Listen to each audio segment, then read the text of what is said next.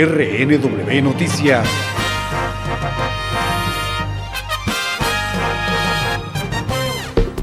De acuerdo con el diario estadounidense The Washington Post, que cuenta con una base de datos para analizar, clasificar y rastrear cada información sospechosa del mandatario, en 2017 Trump registró un total de 1.999 declaraciones contrarias a la verdad, a las que se añadieron otras 5.689 en 2018. La cifra de esos dos años de la presidencia de Donald Trump la superó en 2019, ya que en solo un año emitió 8.155 comentarios falsos o mentirosos, es decir, más de un promedio de 22 declaraciones diarias de este tipo en 2019.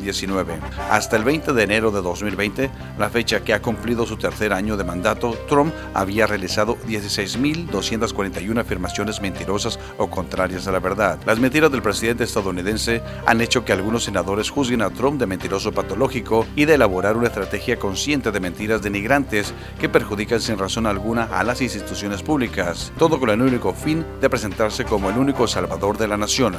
Soy el reportero Jaime Alfonso y la invito para que continúe en sintonía de Reporteros Network Radio. En breve, más información.